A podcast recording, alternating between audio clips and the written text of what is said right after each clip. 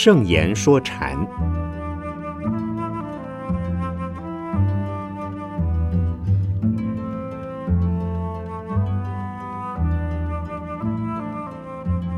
圣严法师著。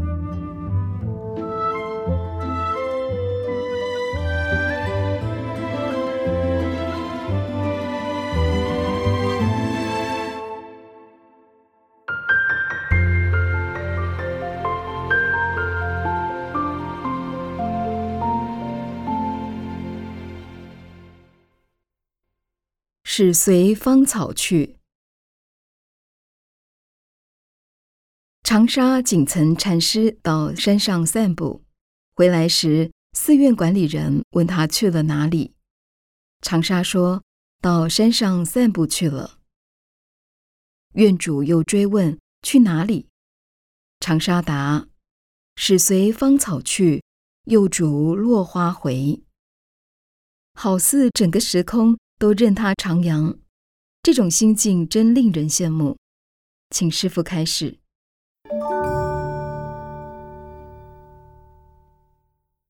禅师所怀抱的心境，一片和风许日，没有狂风暴雨；禅师所体验的世界，一片光天化日，没有黑暗罪恶。并不是这世界没有狂风暴雨和黑暗罪恶，而是他的心。不受外在环境影响，永远安详、稳定、慈悲、宁静、光明磊落。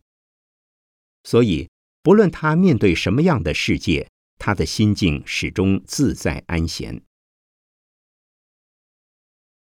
长沙禅师到山上散步，也许是随意走走，活络筋骨，不一定是特地为了欣赏山光水色、自然美景而去。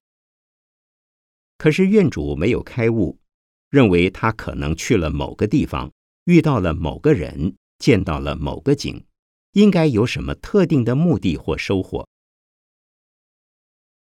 长沙禅师告诉他：“始随芳草去，又逐落花回。”在他眼中，到处都是盎然的芳草，有芳草的地方，他就踩着去。在他眼中。满地都是缤纷的落花，他就是踏着美丽的花瓣回来的。心境悠然无滞，步步都是芳草和落花。这两句话烘托出长沙禅师内心的无邪，毫无执着挂碍。一般人在心情愉快的时候可以体会这个境界，但要做到如他一样就不容易了。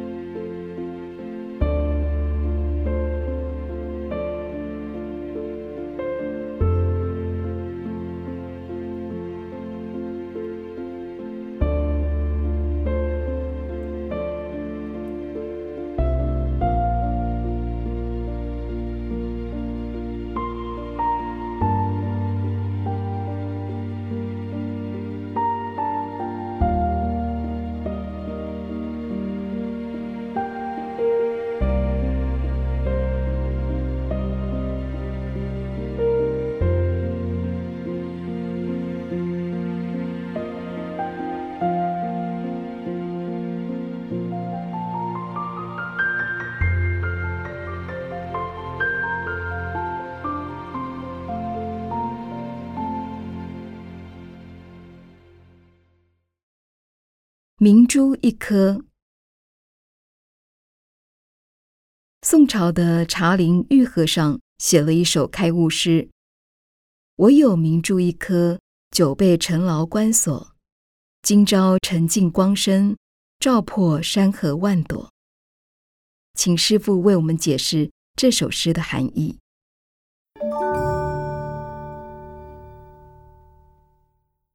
这首诗是在告诉别人他的修正功夫，而不在于明智。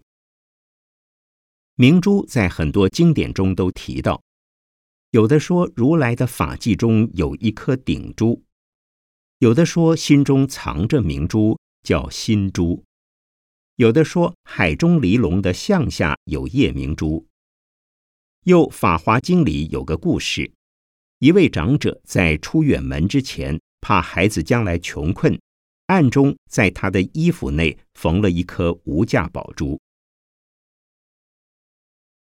这些明珠指的都是佛性、智慧之光、慈悲的功德，是本来即有，而不是谁给予的。但是这颗明珠长久以来被烦恼的尘劳关锁，正如众生在凡夫的阶段被烦恼所蒙蔽，而今烦恼的尘劳全都消失了，明珠的光芒就此显现。然而，这颗明珠不仅是小小的夜明珠而已，它可以照遍三千大千世界无量国土。只要众生需要，它就能照到。而且，它的光芒不仅能照亮黑暗成光明，甚至能照破它所遍及的一切，照破如花的山河，照破千万朵山河的碎片。照破宇宙世界种种现象，也就是说，在烦恼断尽的一刹那间，山河大地、宇宙万有的种种执着都放下。此时内在没有自我，外在没有环境和他人，但是不是真的什么都没有？不是，而是对环境和他人不起怨嗔、爱恨、善怒的执着。这是一种开悟的体验和感觉。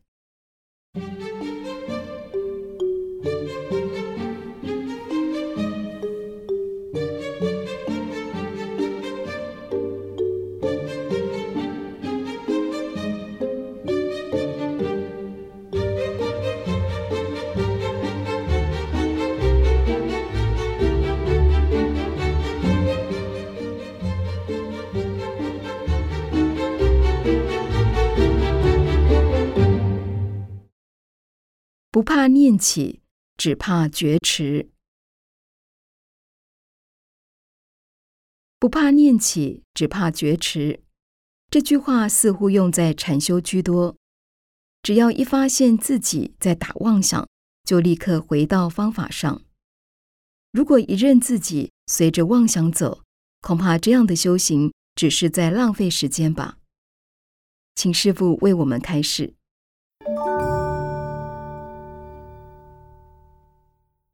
这两句话常被用来提醒禅修者，修行人应该时时注意到自己的念头，但正在用功时，往往不那么清楚念头的来去。打坐一定要用方法，比如数呼吸、数佛号、参话头、修不净观等等，心念牢牢的，不断的用方法，这并不是念起。此处的念是指杂念妄想，比如念佛时想到肚子饿了，计划煮某种东西吃；打坐时想到某某人，或者出现一幕又一幕的画面，连续剧上演了，自己还不知道，这叫念起，而且是连续的念起。但是念起没有关系，只怕觉迟。要立刻警觉到自己在做白日梦，在打妄想，赶快回到方法上，用你正在用的方法。不怕念起，不是说你应该有念头升起，而是说刚开始用功修行的人，要他不起杂念很难。如果老是担心有杂念起，讨厌有杂念起，杂念起后老是怨恨自己不用功。这也不该。如此一来，杂念更多，时间也浪费得更多。所以，能不打妄想最好。如果做不到，退而求其次，不要故意打妄想。对不会用功或不常用功的人来说，打妄念就是打妄念，胡思乱想就是胡思乱想。他不知道自己在胡思乱想。遑论回到方法上，这就糟糕了。所以，知道自己在胡思乱想是很好的。对一般不修禅法的人，这两句话也用得上。不要怕犯错，不故意犯错就好。时时警觉自己是否犯了错，一旦有错，马上改正。即使普通人在生活中要做到一丝邪念、恶念都没有，并非易事。但一发现有邪念、恶念，就要立刻停止并加以纠正。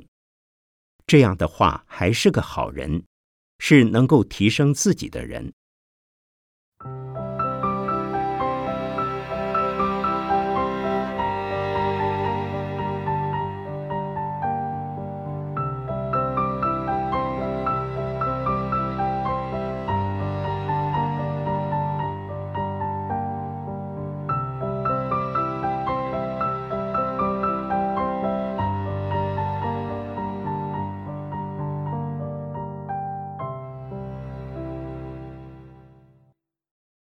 丹霞烧佛。丹霞天然禅师路过一座寺庙，由于天气很冷，就把佛殿上的木佛烧来取暖。院主看到了，大骂丹霞忤逆。丹霞很平静地说：“他烧佛像是为了得到舍利子。”院主又骂：“这是木佛，怎会有舍利子？”丹霞说：“既然如此，那再拿两尊佛像来烧吧。”丹霞禅师是什么用意呢？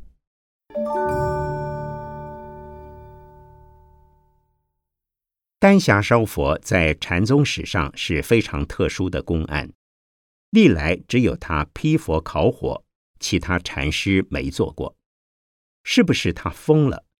不是，丹霞并没有逢庙烧佛。他仅烧了那么一次，就成了千古奇闻，让很多懂得佛法、禅法却似是而非的僧俗清客当口头禅而传颂不休。不但如此，只要稍具佛教常识或读过几册禅宗语录、公案故事的人，也都知道这个公案。丹霞为何烧佛？有禅师说：“泥佛不渡河，铁佛不渡炉，木佛不渡火。”他没烧过佛像，这话是告诉人：拜佛供佛是形式，偶像心外的；真正的佛在心内坐，在自信中。如果相信心外有佛，那就有佛，但不能认为偶像就是佛。绝大多数信仰佛教、拜佛供佛的人都少不了一尊泥塑、木雕、铜铸、铁打、丹青彩绘的偶像。其实那只是工具，并不能代表佛的功德和全体。佛像本身是没有灵性，但可以作为一种工具、道具、法物或法器来帮助我们修行。如同经典本身没有功能，若能运用经典中的内容来修行与实践，经典就产生作用。因此，仅仅拜佛供佛是没有用的，必须同时实践佛的精神、理念、心行、功德、慈悲和智慧，才是真正在拜佛供佛。丹霞烧佛。只是为了破除一般人把物当成佛的谬误。若能体会他烧佛的本怀，就会了解他的行为其实很自然。他是用烧佛作为手段和方便，帮助别人断烦恼、破执着、见自性、明佛性，没什么不对。不过，如果他烧了百尊佛、千尊佛，却没有利益人，则烧佛就太不经济了。那是对艺术品的破坏，对人工的浪费，对自然资源的耗损，万万不应该。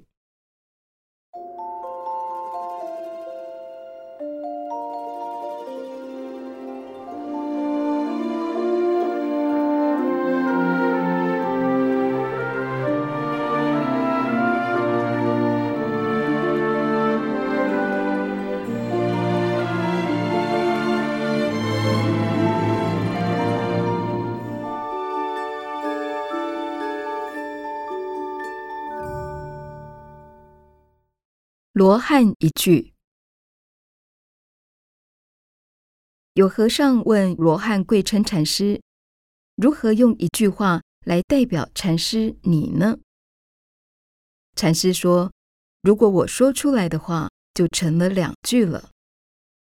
我就是我，说出来就不是我了。”罗汉禅师是这个意思吗？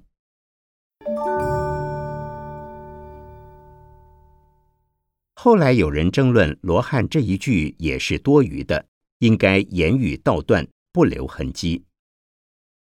讲一句、两句、千句都一样，全都落于语言文字，也就是第二义谛。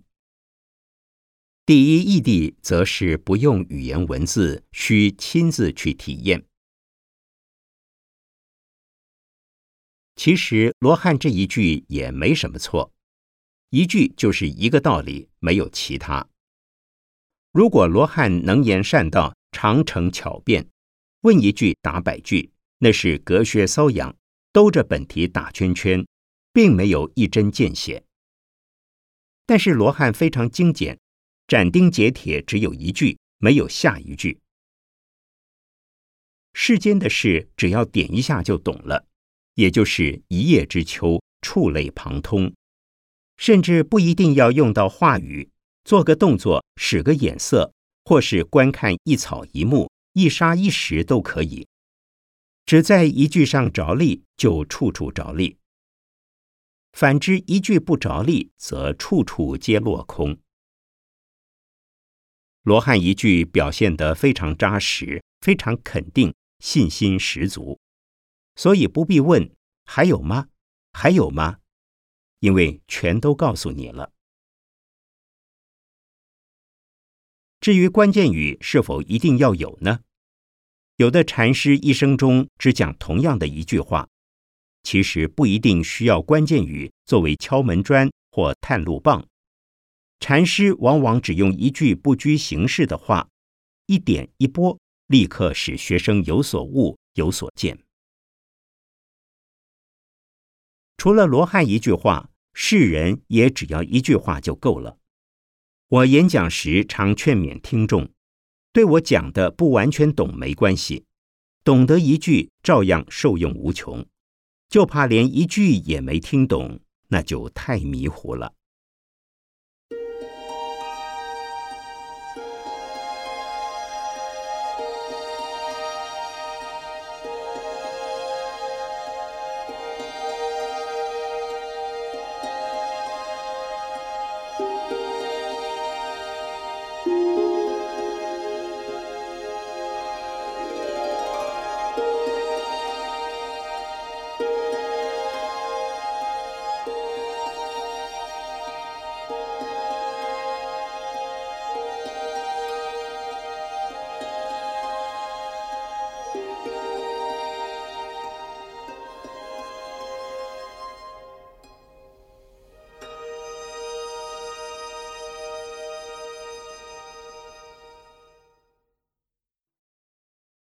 露千般草，气露千般草，迎风一样松，是寒山的诗句。在其中，似乎感受到了涵容一切、平等对待的精神。请师父为我们解说。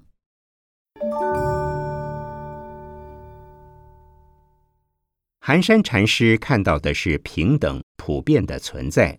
而且是那么美，那么和谐。他的生活非常简朴，每天与山林为伍，没有五光十色的人间万象。写诗的题材全来自山中的草木云石。气露千般草，露水如泪洒在各种各样的草上。草有大有小，有高有矮，有的带刺，有的柔软。他看到露水那么平等、普遍的照顾到所有的草，绝不会对喜欢的草多给一点，不喜欢的草少给一点。露水没有自我，没有执着，使任何草都得到滋润。而人间有所谓的势利眼，对有势有利者趋炎附势，对失意潦倒者避之不及。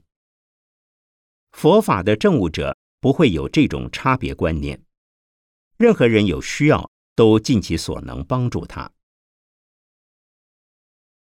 迎风一样松的含义也类似，只不过表达的方式不同。风吹过松林时，不论老松、小松、弯松、直松、胖松、瘦松。风都会让它发出声响。风没有选择要吹哪一棵，哪一棵不吹，也没有想到吹哪一棵会比较好听，哪一棵吹起来比较难听。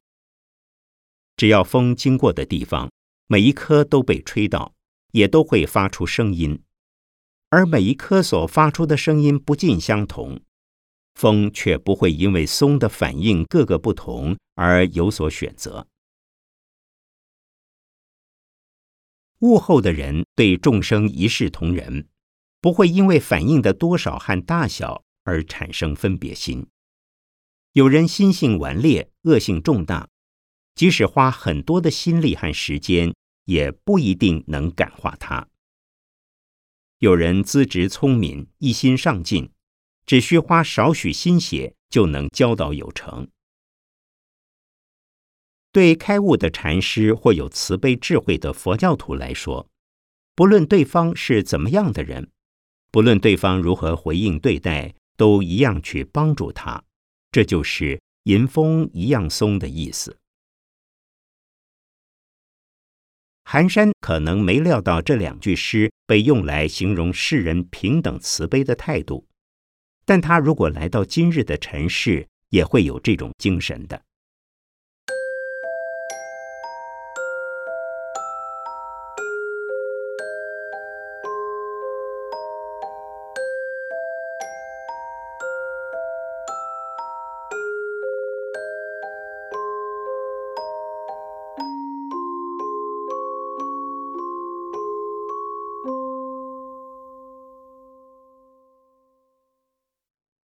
须弥山，有和尚问云门文眼禅师：“修行到不起一念的境地，还有没有过失呢？”禅师答：“须弥山。”云门是说这个过失就像须弥山一样大吗？一念不起，不是打坐修行的人所追求的境界吗？为什么云门说他大错特错呢？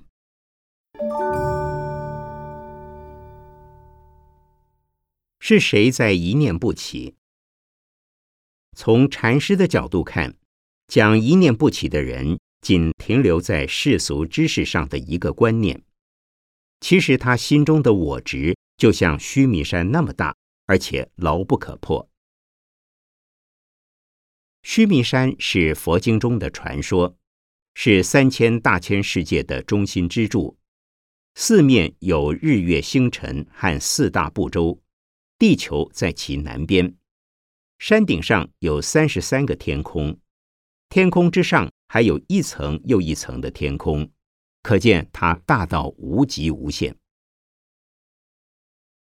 云门禅师用须弥山来告诉问话者。你不要说一念不起，实际上你的执着就像须弥山一样巨大，一样牢固。所谓执着，是指我、我见、我执和自我中心。佛经中说，邪见易破，比如本来不信因果，一旦信了因果，邪见就没有了。可是要破我见很困难，必须破除根本烦恼。也就是破除贪嗔痴慢疑以及我之后，我见才能破。只要自我中心、自我观念还存在，我见依然存在。事实上，一念不起本身就有问题。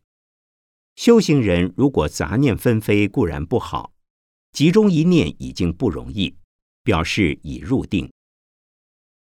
如果一念不生，相对的也要一念不灭才对。仅仅是一念不起或执着一念不生，则可能变成唯物主义、自然主义或虚无主义的哲学或宗教，不是佛教所讲的不生不灭的涅槃。不生不灭的涅槃，并不否定一切身心现象，可能身心现象都还在，就能实证涅槃。如果一念不生是指妄念不生，那么还有一念是定，不是一念不生。说一念不起的人本身就有那个念头，而且还在发问呢。怪不得云门说这一念如须弥山那么大，代表的就是发问者的我。对一般人而言，一念不生是死人。对修定的人而言，一念不生也不是很好的事。注意一念而不感觉一念是定境，完全没有念头，则可能变成无想外道、无想天。其实还是有我，就是我没念头的这个我。这种存在已非一般人的感官所能体会，必须有很深的定，才能察觉有我在。但是有一念不生经验的人，往往自以为已经没有念头，已经没有我，这是很麻烦的事。它使人停止不前，不愿继续努力以达般若空的境界。